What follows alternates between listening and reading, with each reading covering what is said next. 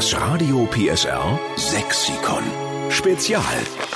Die Begriffe rund um Corona, die hängen uns zu den Ohren raus. So, von Homeoffice über Shutdown bis hin zu Reproduktionszahl. Das sind die Wörter, mit denen wir hantieren, stimmt's, Claudia? Ein bisschen sperrig, ja, und merkwürdig auch. Ja, wir sagen Schluss damit. Das muss doch auch irgendwie auf Sächsisch gehen. Deswegen suchen wir die ganze Woche Ihre Ideen, wie man diese ganzen Corona-Begriffe denn auf Sächsisch ausdrücken könnte.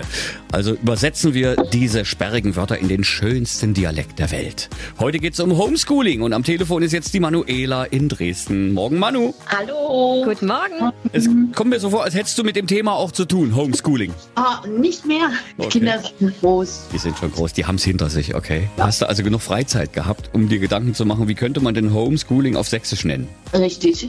Mutti einmal eins. Es Mutti einmal eins, ist das herrlich. Die Mutti hat ja wirklich also eine Funktion mehr seit äh, ein paar Wochen. Nicht nur das, was die Mutti sowieso schon in den Haushalten macht, sondern jetzt eben auch noch sich hinsetzen mit den Kindern. Und wenn sie ein bisschen kleiner sind, da muss man durchgehen und muss sich's einprägen, das Mutti einmal eins. Finden wir gut. Ja. Und was sind deine Kinder geworden? Haben sie das Abi geschafft und sind sie schon im Beruf? Ja, also ich habe eine Tochter, die ist in der Altenpflege, hat äh, Gesundheitssozialwesen das Abitur gemacht und eine kleine süße Enkeltochter.